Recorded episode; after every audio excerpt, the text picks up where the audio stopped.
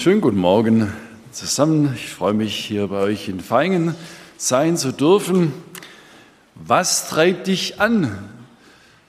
So lautet das Thema der heutigen Predigt. Und zu welchem Handeln führt es dich? So habe ich noch ergänzt.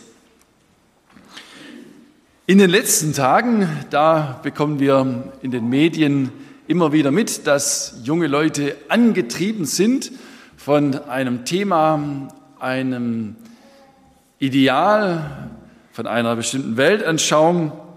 Und ich zitiere zunächst einmal einen Presseartikel vom November letzten Jahres, der an Aktualität nichts verloren hat. Keine Angst, ich werde dieses Thema dann nicht im Besonderen vertiefen.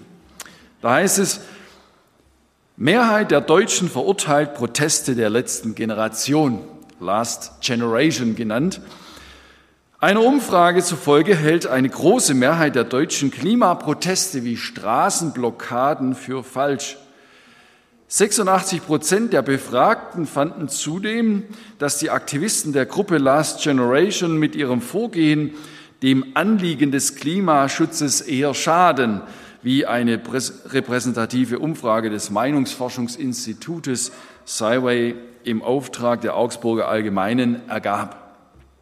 Nur sieben Prozent der Bundesbürger glauben demnach, dass die Aktion der Aktivisten dem Klimaschutz nutzen. Weitere sieben Prozent waren unentschlossen. Unter den rund 5000 Befragten hielten 81 Prozent das Vorgehen der Aktivisten für falsch nur 14 Prozent hielten den Protest für richtig, wie die Anfang November online durchgeführte Umfrage weiter ergab. Die meiste Zustimmung gab es dabei noch unter den Wählern der Grünen 40 Prozent und der Linken 34 Prozent. Bei den Wählern von CDU, CSU lag die Ablehnung bei 97 Prozent.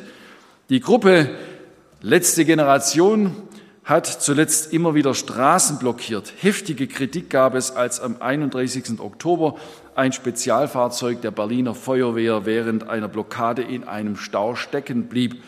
Das Fahrzeug sollte bei der Bergung einer lebensgefährlich verletzten Radfahrerin helfen. Unterdessen warnte der CDU-Innenexperte Christoph de Vries davor, die Radikalisierung der Gruppe zu unterschätzen. Der Bild-Zeitung sagte er, es findet keine Abgrenzung mehr zu linksextremistischen Gruppierungen statt. Diese Entgrenzung und Radikalisierung innerhalb kurzer Zeit ist brandgefährlich. Zitat Ende und damit auch ähm, des Presseartikels. Wir sehen also, die Klimaaktivisten treibt etwas an. Sie vertreten die Sicht, dass diese Welt und das Klima nur durch radikale Maßnahmen zu retten wären. Und um diese Ziel, ihre Ziele zu erreichen, kleben sie sich unter anderem auf Straßen fest besetzten Lützerath und manches mehr. Und wie sehen wir Christen die Welt? So habe ich mir die Frage gestellt, haben wir noch eine biblische Weltsicht? ein biblisches Weltbild und welche Themen sind für uns eigentlich brennend wichtig? Was treibt uns an? Und zu welchem Handeln führt unsere Motivation? Ich möchte zunächst einmal vergleichen und uns drei Fragen vorstellen. Erstens, Glauben wir noch, dass Menschen ewig verloren gehen, wenn sie Jesus nicht als Retter erkennen, ihn anerkennen und ihn schlussendlich als Retter anrufen und annehmen? Glauben wir das noch?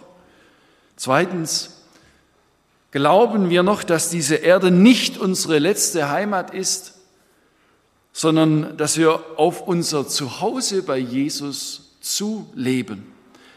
Und dass die Bibel klar davon spricht, dass dieser Planet ein Ende finden wird und dass wir auf einen neuen Himmel, eine neue Erde warten, in der Gerechtigkeit wohnt, wie die Bibel es sagt. verbinden wir das Zeitgeschehen noch mit biblischen Aussagen. Zum Beispiel sagt Jesus in seinen Endzeitreden in Lukas 1, 21, Vers 25, und es werden Zeichen geschehen an Sonne und Mond und Sternen, und auf Erden wird den Völkern bange sein, und sie werden verzagen vor dem Brausen und Wogen des Meeres, in Klammer füge ich hinzu, Abschmelzen der Polkappen, Erhöhung der Meeresspiegel, des Meeresspiegels. Den Menschen wird, die Menschen werden verzagen vor dem Brausen und Wogen des Meeres und die Menschen werden vergehen vor Furcht und in Erwartung der Dinge, die kommen sollen über die ganze Erde, denn die Kräfte der Himmel werden ins Wanken kommen. Oder der Apostel Petrus schreibt in 2. Petrus Kapitel 3, Verse 10 bis 13, es wird aber des Herrn Tag kommen wie ein Dieb, dann werden die Himmel zergehen mit großem Krachen, die Elemente aber werden vor Hitze schmelzen und die Erde und die Werke, die darauf sind, werden ihr Urteil finden. Wenn nun das alles so zergehen wird, wie müsst ihr, er schreibt den Christen in Rom damals, wie müsst ihr dann dastehen in heiligem Wandel und frommem Wesen, die ihr das Kommen des Tages Gottes erwartet und erstrebt, an dem die Himmel vom Feuer zergehen und die Elemente vor Hitze zerschmelzen werden. Wir warten aber auf einen neuen Himmel und eine neue Erde nach seiner Verheißung, in denen Gerechtigkeit wohnt. So, ein zweiter Gedankenanstoß und Frage, also die ich gestellt habe, ordnen wir das Zeitgeschehen noch biblisch ein. Angesichts solcher Zukunftserwartungen ist ja verständlich, wenn Menschen Ängste haben und irgendetwas unternehmen wollen, um die Welt zu retten. Aber es ändert sich die Perspektive, wenn erst einmal du gerettet bist und Ewigkeitsperspektive hast. Dann verändert sich die persönliche Perspektive ganz entscheidend. Die Bibel ist sehr nüchtern und malt uns kein rosarotes Zukunftsbild. Kriege, Katastrophen, Pandemien, unheilbare Krankheiten, alles wird uns in zunehmender Intensität vorhergesagt. Insofern würde ich sagen, die Zeiten werden nicht unbedingt besser. Und umso wichtiger, dass unser Leben in der Ewigkeit mit realer Perspektive verankert ist. Noch ein dritter Gedanke, der sich eigentlich da anschließt. eine Frage, realisieren wir noch, hört sich vielleicht erstmal lustig an, aber ihr könnt euch ja selbst fragen, wie ihr es so haltet, realisieren wir noch, dass wir früher oder später sterben werden und dass Gebrechlichkeit, Zerbrechlichkeit unseres Leibes, dass Schmerz, Krankheit und Leid ein Teil unserer irdischen Existenz einfach ist, dass das dazugehört. Oder gehen wir davon aus, dass wir in jedem Fall alt, lebenssatt und zufrieden bei bester Gesundheit die Beine zusammenlegen werden und dann sterben? In den allerseltensten Fällen wird das wohl so sein. Ich habe letztes Jahr mit jemandem gesprochen, kam ins Gespräch und da sagte mir äh, dieser Mann, also ich habe jetzt erstmal nicht vor zu sterben. Ich habe mir fest vorgenommen, dass ich noch ein paar Jahre leben werde. Ich musste insgeheim ein bisschen schmunzeln und ähm, habe dann noch dazu gesagt, ich sagte, also Jesus sagt, das kann man in der Bibel nachlesen, ähm, dass ein Mensch, so sehr er sich auch darum müht, nicht einmal eine Handbreit zu seines Lebenslänge hinzufügen kann. So ist das.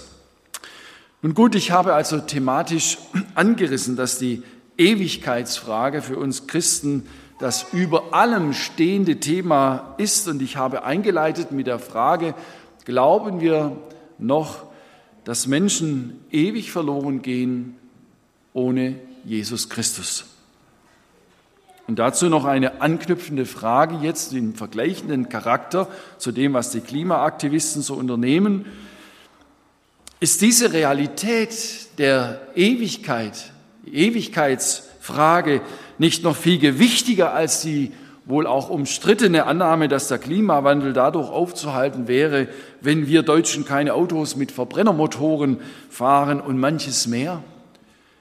Müssten wir unseren Mitmenschen nicht irgendwie die Hitze der Hölle und das Grauen einer ewigen Verlorenheit drastisch nahe bringen, mit angsteinjagenden Predigten beispielsweise und mit grauen Filmen, grauenvollen Filmen dargestellt, auf die bevorstehende Gefahr aufmerksam machen?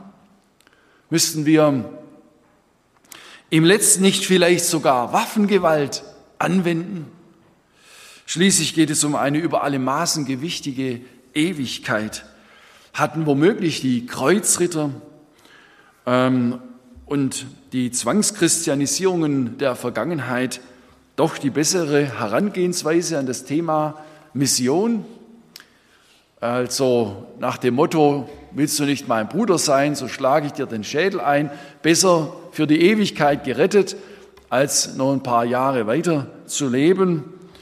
Wäre eine solche Herangehensweise im Blick auf die Größe des zu verhindernden Schadens nicht vielleicht doch angemessen? Oder müssen wir in anderer Art vor die Menschen hinknien, sie beknien und sie darum bitten, dass sie doch bitte endlich zur Einsicht kommen sollen? Ihr merkt, ich überspitze ganz bewusst und es klingt schon sehr ungewöhnlich und provokant, was ich da vom Stapel lasse.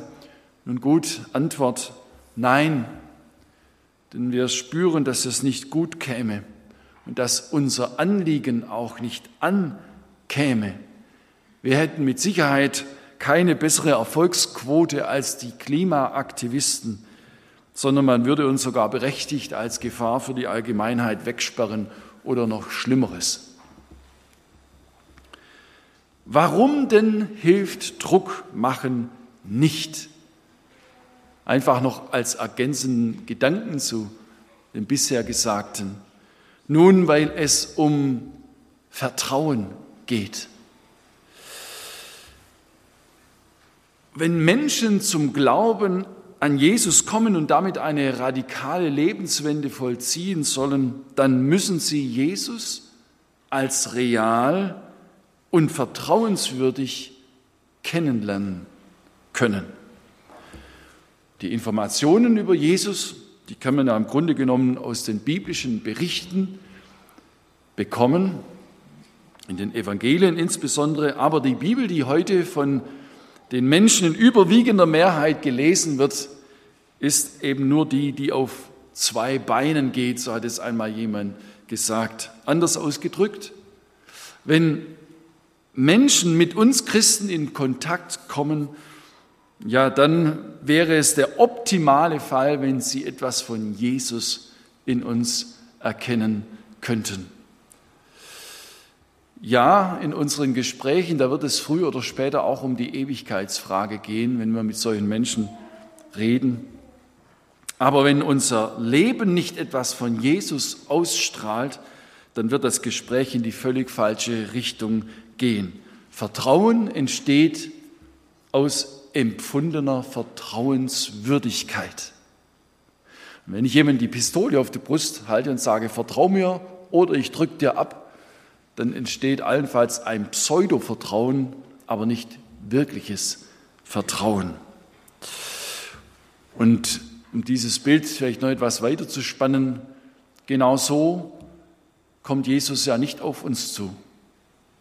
Wenn ich das Bild verwenden will, dann hat er sich die Pistole selbst auf die Brust gehalten und er hat das Gericht, das uns treffen müsste, selbst getragen, als er am Kreuz gestorben ist. Darin zeigt sich seine Liebe, seine Vertrauenswürdigkeit. Deshalb also kann das Anliegen, Menschen mit Jesus zu konfrontieren, auch nicht aus einem reinen Pflichtgedanken kommen und damit verbunden sein. Nein, es muss aus dem Herzschlag Gottes kommen. Und diesem Gedanken, dass es um Gottes Herzschlag geht, wollen wir weiter nachgehen in der Frage, was treibt dich an und zu welchem Handeln führt es dich. Ich möchte die Frage einmal mit der Perspektive eines Arbeitgebers angehen, so dachte ich mir. Stellt euch vor, du bist der Arbeitgeber, ja? Du hast eine Firma gegründet, du hast ein Produkt entwickelt zuvor und bist begeistert von diesem Produkt und denkst, das müssen die Leute haben und das werden sie kaufen. Und jetzt suchst du Mitarbeiter für deine Firma. Und da gibt es drei Vorstellungsgespräche, drei verschiedene äh, Typen kommen da und stellen sich vor, wollen den Job haben. Ich will sie mal so grob beschreiben. Der erste, da merkst du gleich, der will dich mit seiner Arbeitsleistung beeindrucken. Ein, wie es aussieht, fleißiger Mann, und er verspricht dir auch, pünktlich zu sein, ehrlich und verlässlich seine Arbeit zu tun. Insgesamt beim Gespräch hast du aber doch den Eindruck, unterschwellig begleitet ihn die Angst. Er weiß nicht so recht, wird er deinen Ansprüchen genügen oder wird es so sein, dass er am Ende des Tages vielleicht doch unter einem Gefühl steht, ich habe doch wieder zu wenig getan. Ich habe hätte es doch noch besser machen können und wahrscheinlich ist mein Chef jetzt hm, doch nicht zufrieden mit mir. So, das ist der Gesamteindruck, den du vom ersten Vorstellungsgespräch von dieser Person mitnimmst. Der zweite, der kann sehr viel von seinen Qualitäten berichten und ist von seinem Können, seinen Kompetenzen auch total überzeugt. Er ist auch offensichtlich begabt, er hat schon einige Ideen in der Firma, in der zuvor, zuvor war, äh, entwickelt und eingebracht. Bei allem fällt dir aber auch auf, dass er viel von sich redet und dass, wenn er von seiner Vergangenheit in der anderen Firma redet, er nicht besonders ähm, wertschätzend über seine früheren Kollegen und Chefs sich äußert. So, aber das wäre doch ein Stall im Pferd, das was voranbringt, nicht? Könnte man denken. Beim dritten, da hörst du heraus, dass er von deinem Produkt begeistert ist. Und dass er sich mit deiner Idee und dem Anliegen, das du mit dem Produkt hast, vollständig identifizieren kann. Die Vorstellung, mit dem Produkt vielen Menschen zu helfen, also echte Hilfe zu bieten, das treibt ihn an. Er nutzt Weiterbildungsmöglichkeiten, erscheint lernfähig, um dieses Ziel bestmöglich zu erreichen. Er bleibt nicht bei Misserfolgen stehen, sondern die Liebe zu den Menschen und die Überzeugung, dass das Produkt unter die Leute muss, das treibt ihn an. Jetzt die Frage, wen würdest du einstellen? Vermutlich kaum eine Frage. Den dritten würdest du anstellen, nicht wahr? Er wird effektiver und gesünder unterwegs sein als der, dem es nur um sein Ego geht. Oder der, der ständig in der Angst lebt, er könnte vielleicht nicht genügen mit seiner Arbeit. Und nun es gibt im Neuen Testament eine Person, die in der Begegnung mit Jesus eine radikale Lebenswende erlebt hat und damit verbunden einen völlig neuen Antrieb, eine völlig neue und andere Motivation als das, wie es in ihrem früheren Leben der Fall war vor der Begegnung mit Jesus. Ich habe über diese Person übrigens am 27. März letzten Jahres äh, im Online-Gottesdienst auch gesprochen. Da hieß das Thema vom Saulus zum Paulus. Der Apostel Paulus, der war vor seiner Bekehrung ein extremer Eiferer für die jüdische Religionsausübung. Er machte Druck ohne Ende, um etwas ihm sehr Wichtiges voranzubringen. Er war angetrieben von dem Anliegen, dem Maßstab Gottes zu entsprechen. Die Vorstellung im Pharisäertum, also der religiösen Parteigruppe, der er angehörte, war nur ein Gott wohlgefälliges Leben kann von Gott gesegnet sein.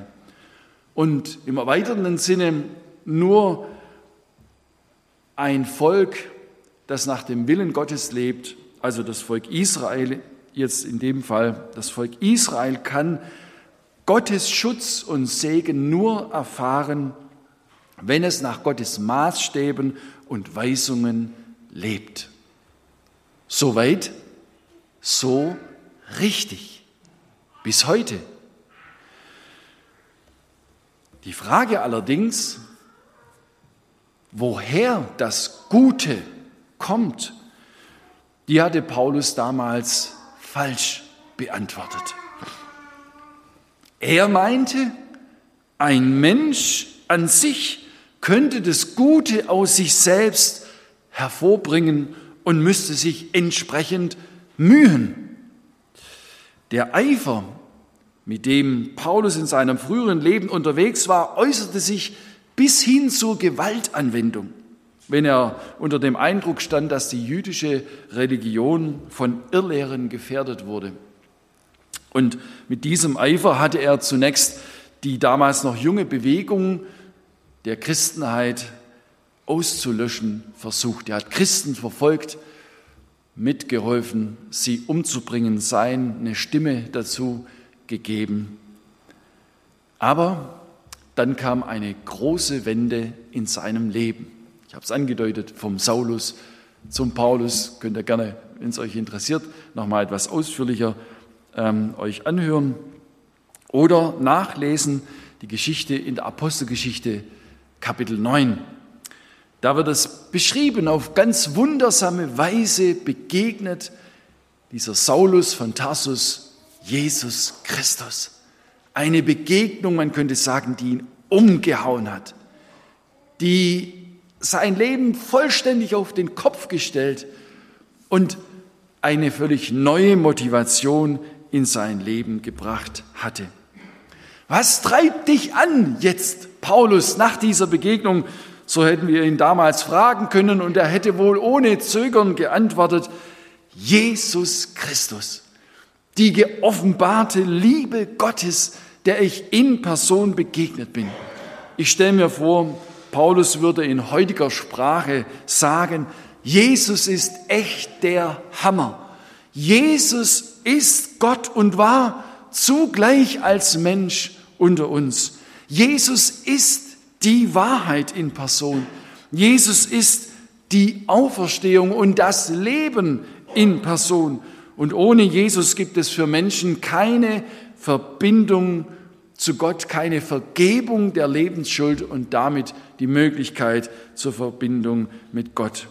Die Liebe Gottes, der ich in Jesus begegnet bin, ja, und die durch den Heiligen Geist nun in mir Wohnung genommen hat, in mein Leben gekommen ist, die treibt mich an. Und jetzt wollen wir das mal untersuchen mit ein paar Aussagen von Paulus, die wir im Neuen Testament eigentlich noch in größerer Zahl, als ich es jetzt bringe, finden können, wo diese völlig veränderte Sicht von Paulus dokumentiert ist. Erste Stelle im zweiten Korintherbrief, Kapitel 5, Vers 14a. Da drückt es Paulus kurz und knapp aus. Ich möchte jetzt nicht auf den Textzusammenhang eingehen, sonst läuft mir die Zeit davon. Es passiert sowieso schon.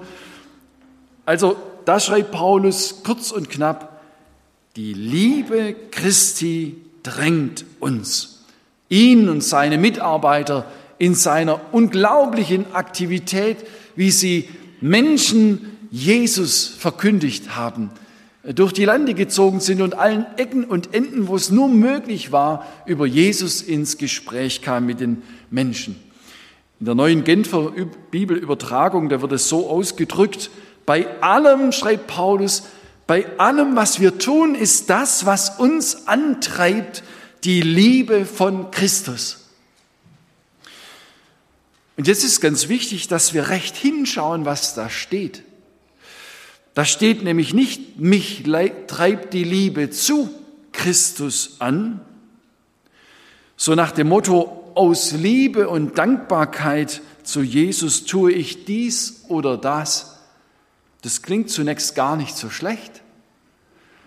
Letztlich aber setzt dieser gedankliche Ansatz eher unter Druck, wenn damit das Gefühl der Überforderung und unheilvolles, fromm getarntes Leistungsdenken zur Hintertür hereinkommt.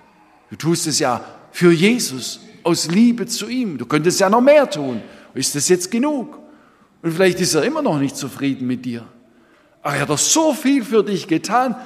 Also, dann wäre es doch das Mindeste, wenn du also noch ein bisschen mehr tust, wenigstens. So, das verstehe ich unter unheilvollem gedanklichen Ansatz, wenn man davon spricht, dass man es aus Liebe zu Jesus tut. Nein, hier steht etwas anderes. Hier geht es um eine ganz wunderbare Antriebskraft, die Liebe Christi, die Liebe von Jesus Christus selbst. Jesus Christus in Gang in einem Menschen. Jesus aktiv und wirksam in einem Menschen. Jemand in jemand. So hat es einmal jemand zum Ausdruck gebracht.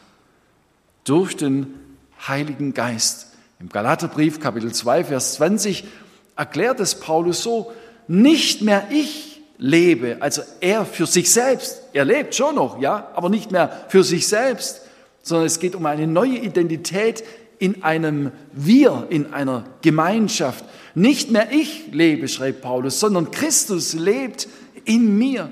Und was ich jetzt lebe in meiner irdischen Existenz, im Alltag, das lebe ich im Glauben an den Sohn Gottes, der mich geliebt und sich selbst für mich dahingegeben hat im Vertrauen auf Jesus. Und damit erlebt er Jesus selbst.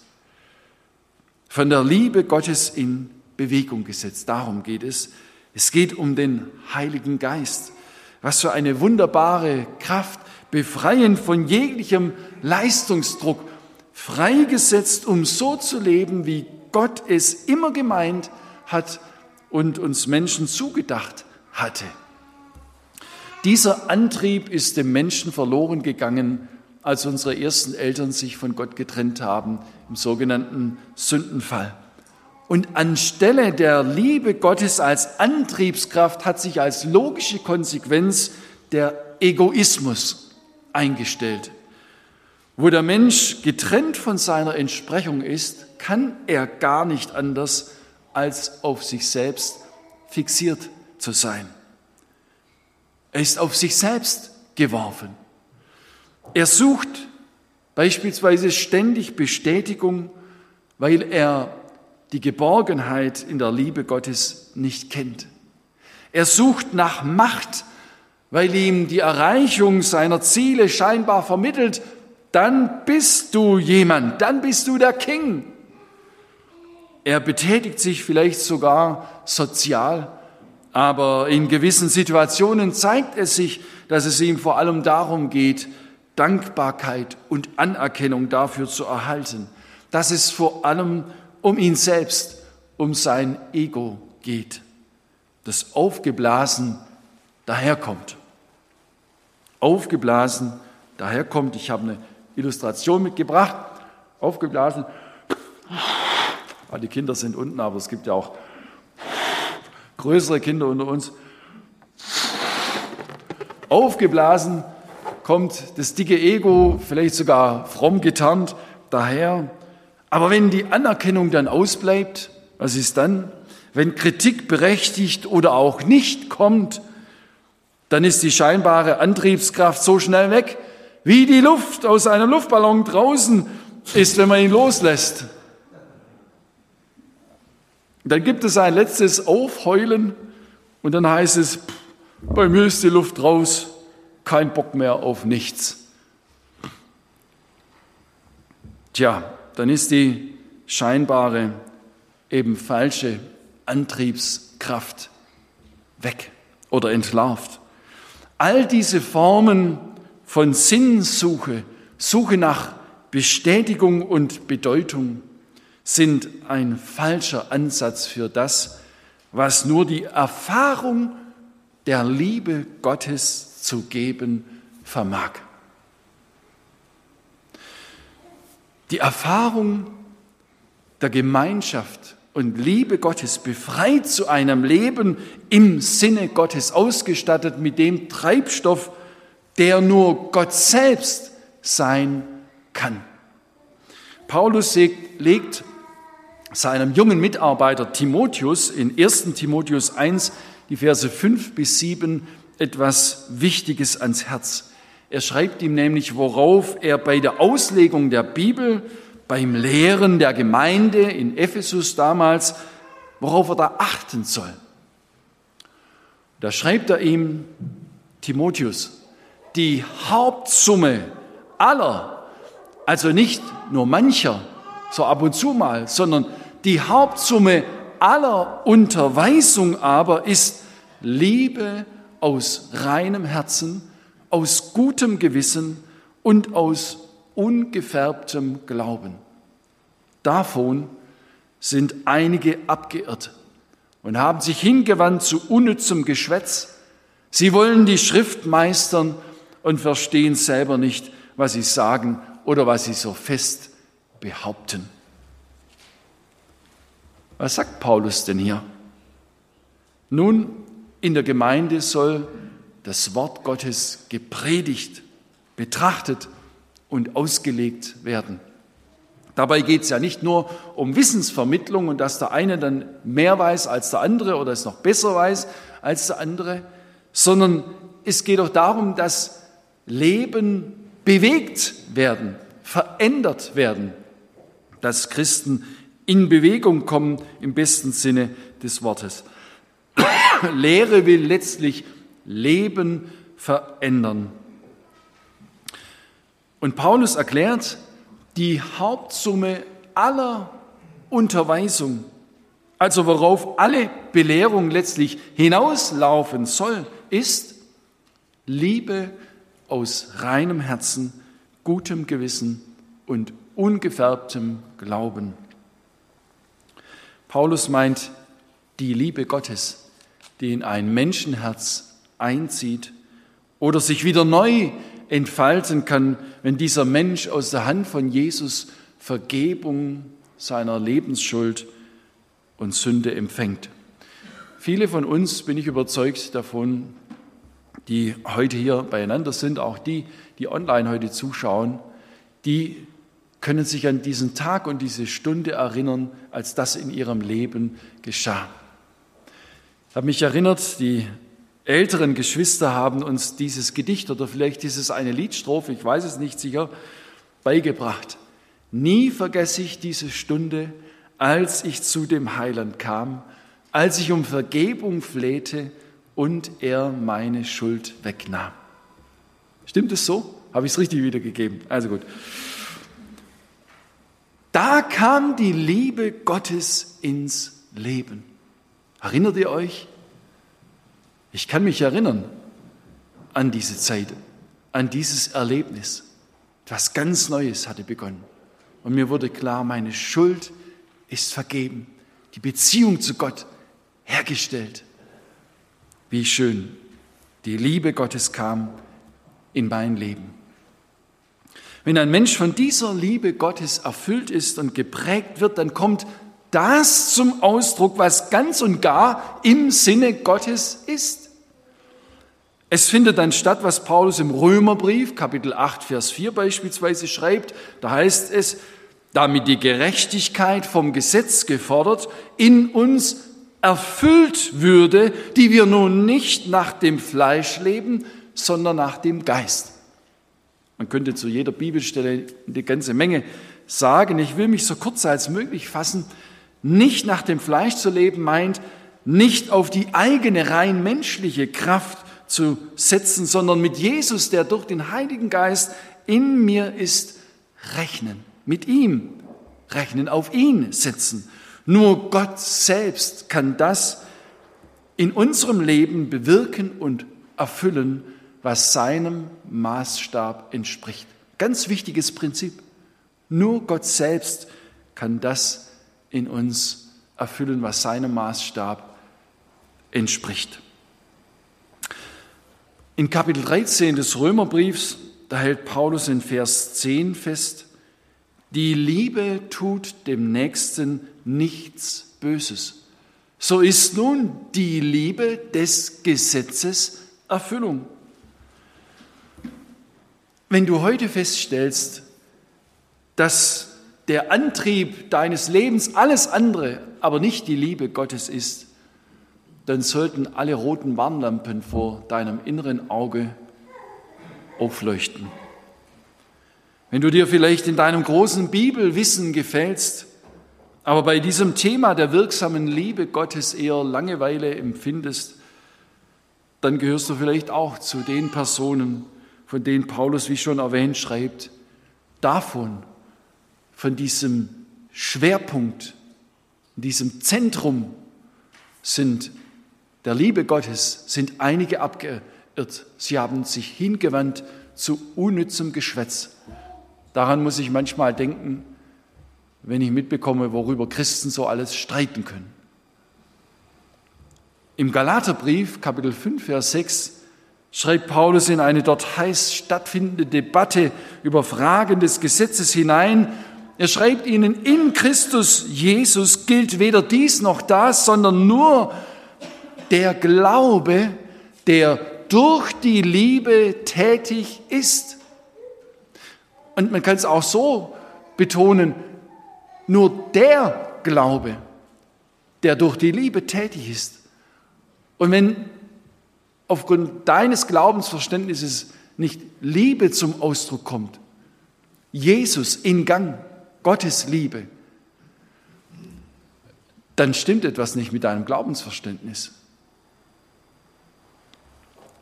Der Begriff des Glaubens, der beschreibt die vertrauensvolle Abhängigkeit eines Menschen von Jesus. Und für Paulus ist völlig klar, wenn die Beziehung zwischen einem Menschen und Gott auf diese Weise intakt ist, dann drückt sich die Liebe Gottes durch diesen Menschen aus. Wenn die wirksame Liebe Gottes in unserem Leben fehlt, dann können wir viel nach außen hin aktiv und für andere beeindruckend darstellen und tun. Für Gott ist es nur fromm getarnte Schaumschlägerei. 1. Korinther 13, Verse 1 bis 3, da schreibt Paulus genau zu diesem Sachverhalt, ich zitiere, wenn ich mit Menschen und mit Engelzungen redete, also beeindruckende Rhetorik und Sprachgewalt, wenn ich mit Menschen und mit Engelzungen redete und hätte die Liebe nicht, so wäre ich ein tönendes Erz und eine klingende Schelle, unbedeutendes Klingbim. Und wenn ich prophetisch reden könnte, stellt euch das mal vor, und wüsste alle Geheimnisse und alle Erkenntnis und hätte allen Glauben, so dass ich Berge versetzen könnte und hätte die Liebe nicht, so wäre ich nichts. Und wenn ich alle meine Habe den Armen gäbe und ließe meinen Leib verbrennen und hätte die Liebe nicht, also er spricht vom Martyrium, wo jemand um seiner Überzeugungen willen das Leben lässt und hätte die Liebe nicht, so wäre mir's nichts. Nichts. Ist nichts. Nichts nütze. Ich finde das absoluter Hammer, wie radikal Paulus das ausdrückt. Wir können so viele Dinge zur Schau stellen. Wir sind wunderbare Schauspieler und können andere bei Bedarf beeindrucken mit all dem, was wir alles machen und unternehmen. Aber wenn nicht die Liebe Gottes die antreibende Kraft ist, ist aus Gottes Sicht es unbedeutend, was wir tun. Ja, vielleicht bewirkt es sogar eher Schaden. Kein Wunder also, dass Paulus an allen Ecken und Enden in seinen Briefen von dieser wirksamen Liebe Gottes im Menschen schreibt. Mir gefällt das Bild, mit dem David Henninger diesen Online-Gottesdienst im Internet angekündigt hat. Der Gleitschirm ist für mich eine schöne Beschreibung um was es geht. Wenn der Gleitschirmflieger, der Gleitschirmpilot beim Fliegen Höhe gewinnen will, dann hilft es ihm gar nichts, wenn er zu strampeln beginnt. Stellt euch das mal vor, er will nach oben kommen und er tritt kräftig in die nicht vorhandenen Pedale, um nach oben zu kommen. Das wäre ziemlich hilflos und erfolgslos. Nein, er weiß genau, er braucht, was braucht er? Thermik. Ja, er braucht Thermik. Irgendwo scheint vielleicht die Sonne günstig in einen Bereich am Berghang, dass Warmluft nach oben steigt. Und wenn der Gleitschirmpilot diese Thermik findet, dann geht es nach oben, manchmal sogar mit unglaublicher Kraft und Geschwindigkeit.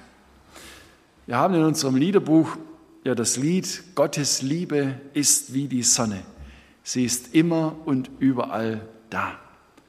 Nimm so viel, wie du brauchst heißt es an einer Stelle. Unser Leben muss von der Liebe Gottes bewegt und getrieben sein, wenn man so will.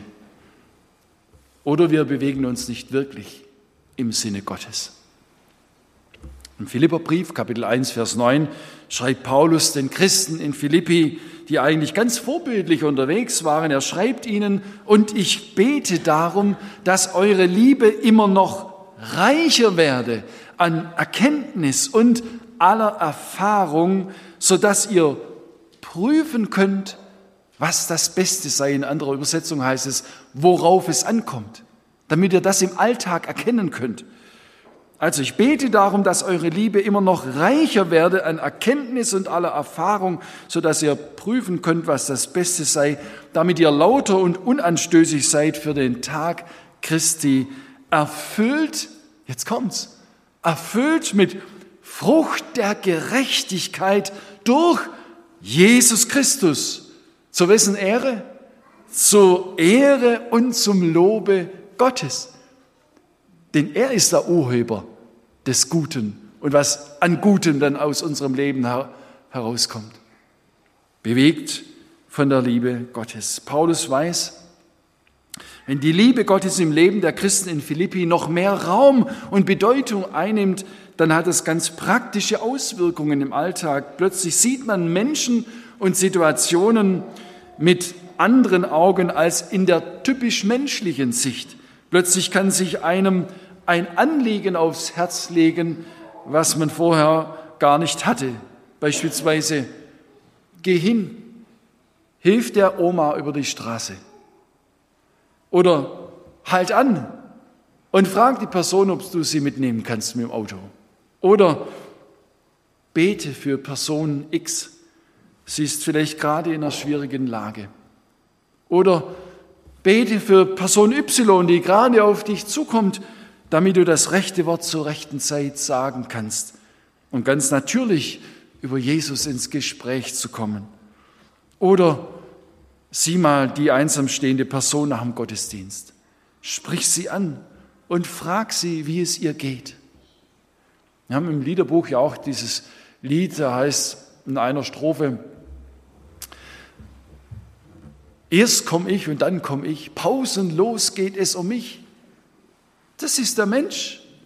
Das ist so ganz, so ist der Mensch natürlich. Auch wir Christen sind so von unserem menschlichen Naturell her.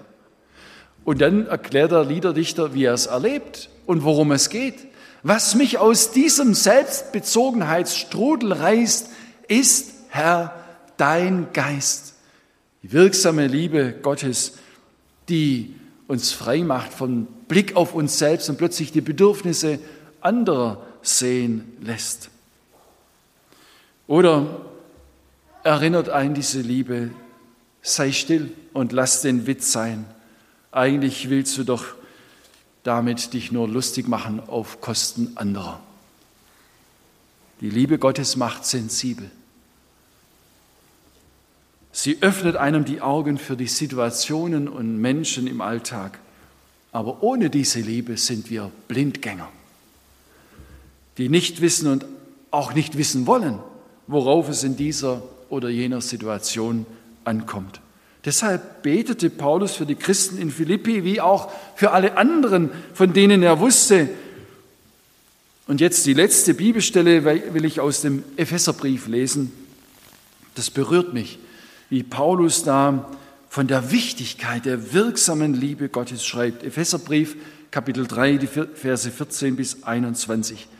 Vorausgeschickt nach der Erklärung, die Christen in Ephesus, die erlebten manche Schwierigkeiten. Sie wurden gehasst Sie wurden gehasst und verfolgt, weil sie sich zu Jesus bekannten. Und sie standen in der Gefahr, entmutigt zu werden, auch weil Paulus, der wie ein geistlicher Vater für sie war, um seines Glaubens willen im Gefängnis saß. Und nicht klar war, wie geht das weiter. Man könnte sagen, sie standen in der Gefahr, den Antrieb für ihr Christenleben zu verlieren. Und Paulus betet für sie und lässt sie auch wissen, wofür er betet. Er weist ihnen damit sozusagen den Weg zur Quelle, wo sie die überfließende Kraft für ihr Leben finden konnten. Also er schreibt ihnen Kapitel 3 Epheserbrief Verse 14 bis 21. Deshalb beuge ich meine Knie vor dem Vater, der der rechte Vater ist über alles, was Kinder heißt, im Himmel und auf Erden, dass er euch Kraft gebe nach dem Reichtum seiner Herrlichkeit. Also da geht es weniger um den Himmel, sondern um das Wesen Gottes, weil Gott so ist, wie er ist und weil er reich ist, um zu geben aus seinem Reichtum für dich und mich in mein Leben hinein. Das meint Paulus. Also, dass er euch Kraft gebe, nach dem Reichtum seiner Herrlichkeit stark zu werden durch seinen Geist an dem inwendigen Menschen, dass Christus durch den Glauben in euren Herzen wohne und ihr in der Liebe eingewurzelt und gegründet seid. So könnt ihr mit allen Heiligen begreifen, welches die Breite und die Länge und die Höhe und die Tiefe ist. Ich möchte es kurz erklären. Breite, Länge, Höhe, Tiefe, dreidimensional, hier kann man sogar von vier Dimensionen sprechen, damit Sie wissen, auf was es ankommt, wie Gott es meint. Auch die Liebe Christi erkennen, schreibt Paulus. Und das ist mehr als verstehen, sondern das Darum, da geht es darum, beeindruckt im besten Sinne des Wortes zu werden, ergriffen zu werden. Wie in einer Begegnung, wo ich sage, Gott, das kann ich nicht vergessen. Damals, als ich der oder dem begegnet bin, das war so eine eindrückliche Erfahrung, das beschäftigt mich bis heute, das lässt mich nicht los im positivsten Sinne. Also, auch die Liebe Christi erkennen, die alle Erkenntnis übertrifft, damit ihr, und jetzt kommt's, erfüllt werdet mit der ganzen Gottesfülle.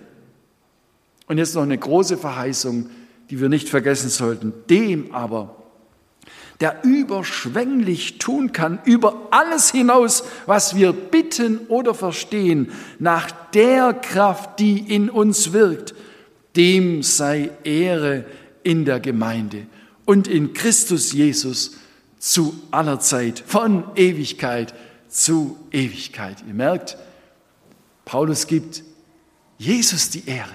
Er gibt Gott die Ehre. Denn das Gute kommt von ihm. Und wenn sich in unserem Leben etwas ändert, dann ist er der Urheber. Und deshalb geht es darum, dass wir uns ihm öffnen und er wirken darf in unserem Leben. Ach, dieser Bibeltext wäre Stoff für mindestens zwei Bibelstunden oder Sonntagspredigten. Paulus schreibt, dass Jesus in uns wohnen und unser Leben gestalten will. Kommst du irgendwo auf Besuch, da siehst du, wer da wohnt. Du siehst an seiner oder ihrer Handschrift, sagst, wow, da sieht man dass du hier, du hast Geschmack, das hast du aber schön gemacht. Jesus wohnt in unserem Leben, um zu gestalten, um zu prägen. Wir sollen in seiner Liebe verwurzelt und gegründet sein, wie ein Baum im Boden, aus dem er alles bekommt, was ihm Blüte und Wachstum beschert. Und wenn unten Liebe reinkommt, dann kommt oben als Lebensäußerung Liebe raus. Das ist ganz klar. Verwurzelt und gegründet in der Liebe, schreibt Paulus. Bewegt und motiviert von der Liebe Gottes. Wenn das der Fall ist, dann wird das Wesen von Jesus zum Ausdruck kommen. Also, Paulus kann das viel schöner ausdrücken. Lest selbst nochmal zu Hause diesen Text und werdet still darüber. Bete für dich selbst, dass dir die Liebe Gottes noch tiefer aufgeschlossen und vom Heiligen Geist verklärt wird. Dass du nicht nur verstehst, sondern letztlich von dieser Liebe ergriffen, Beschlag genommen und in Bewegung gebracht wirst. Wer von Liebe in Bewegung gebracht ist, der fühlt sich nicht unter Druck, sondern er sagt, bin frei, ich fühle mich frei, nicht gedrängelt und gegängelt. Ich weiß ja, was am Ende rauskommt so aus meinem Leben, jetzt reiß dich mal zusammen. Nein, es geht um die Liebe Gottes. Ja, dann treibt dich die beste Kraft, die es für ein Leben gibt, an. Dann wird man etwas von Jesus in deinem Leben entdecken. Und danach dürfen und sollen wir uns ausstrecken. Und so dürfen wir nicht nur für uns selbst beten, sondern wie Paulus es gemacht hat, auch für einander beten. Das bedeutet Gemeinde. Nicht ich bin für mich Christ und ich will ein Superchrist werden, sondern wir brauchen einander. So wie die Glieder eines Leibes sind wir aufeinander angewiesen. Und niemand kann sagen, ich werde ohne die anderen ganz heilig und ähm, ich bin sowieso besser als die anderen, die brauche ich doch alle nicht. Guck sie mal an, wo sie sind. Ganz weit hinten habe ich die hinter mir gelassen. Ne? Ich renne schon fast durchs Ziel.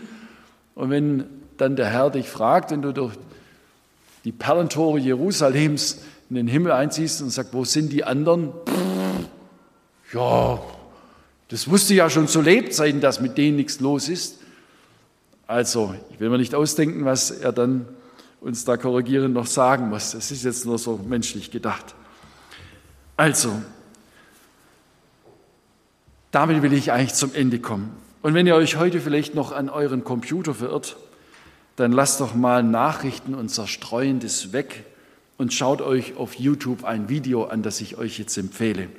Beim ERF, dem Evangeliumsrundfunk, da gibt es ein Sendeformat mit dem Titel Mensch Gott. Gebt doch mal ins Suchfeld ein auf YouTube ERF Mensch Gott, Rache an Christen geplant, Moslem begegnet Jesus.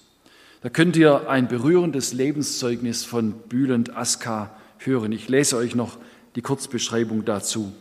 Rache an Christen geplant, Moslem begegnet Jesus. Sein Hass auf Christen ist unermesslich. Ihnen gibt Bülent Askar die Schuld am Scheitern seiner Ehe. Denn als seine deutsche Frau sich einer christlichen Gemeinde anschließt, ist das für ihn als Moslem ein Affront. Jetzt will er Rache. Er macht sich auf den Weg zu einer Veranstaltung dieser Gemeinde, als er plötzlich das Gefühl hat, Gott spricht zu mir. Dieser Mann war getrieben von Hass, wurde auf unglaubliche Weise von der Liebe Gottes überwunden und zu einem völlig veränderten Menschen gemacht. Eine Lebensgeschichte, die mich sehr berührt hat. Und damit bin ich jetzt am Ende meiner Predigt. Wenn du heute bemerkt hast, dass dir die Kraft der Liebe Gottes, von der ich heute immer wieder gesprochen habe, dass dir diese Kraft der Liebe Gottes fehlt oder abhanden gekommen ist, dann wende dich ganz bewusst zu Jesus. Suche Jesus und sein Licht. Alles andere hilft dir nicht. Vielleicht machst du das heute zum ersten Mal, vielleicht aber auch erneut, indem du ihm dein Leben mit allem, was schiefgelaufen ist und auch deine Schuld bringst und ihn bittest dir zu vergeben und dir seine Liebe neu zu offenbaren, dass du nicht nur von ihm weißt, sondern wirklich von ihm in Beschlag genommen und ergriffen bist. Ich will dich ermutigen. Jesus verspricht, dass er niemanden abweist, der zu ihm kommt. Ich will noch beten. Herr Jesus Christus, und wie gut ist es, dass wir das wissen dürfen, weil du es gesagt hast, dass wir zu dir kommen dürfen, mühselig und beladen vielleicht auch, vom Leistungsgedanken gezeichnet, und ungut motiviert im Leben unterwegs, getrieben von diesem und jenem vielleicht und als Christ noch vom Leistungsgedanken, vielleicht sogar getrieben von Hass oder Vergeltungsdenken, getrieben vom richtenden Wort über andere. Herr, du weißt es und kennst uns ganz persönlich, so wie wir heute auch hier beieinander sind. Und ich bete, sprich du uns ganz persönlich an und öffne du unser Herz, so wie du es nur kannst, mit deiner Liebe. Ich danke dir. Danke, dass du am Kreuz dein Leben gelassen hast und deine Liebe unter Beweis gestellt auf so unglaubliche Weise. Danke für deine Geduld und Gnade und dass du es auch heute noch vermagst, aus einem falsch getriebenen Menschen jemanden zu machen, der von deiner Liebe bewegt ist. Ich danke dir, dass du das immer noch zu tun bereit bist, auch heute. So segne du uns jetzt auch beim Auseinandergehen. Bewahre dein Wort in unseren Herzen und wirke du weiter durch deinen Heiligen Geist. Vielen Dank. Amen. Ich wünsche allen noch einen gesegneten Sonntag. Den Online-Gottesdienstbesuchern sage ich nochmal, dass übers Internet der Kontakt auch zu unserer Gemeinde hergestellt werden kann. Auch da gibt es die Möglichkeit zum seelsorgerlichen Gespräch.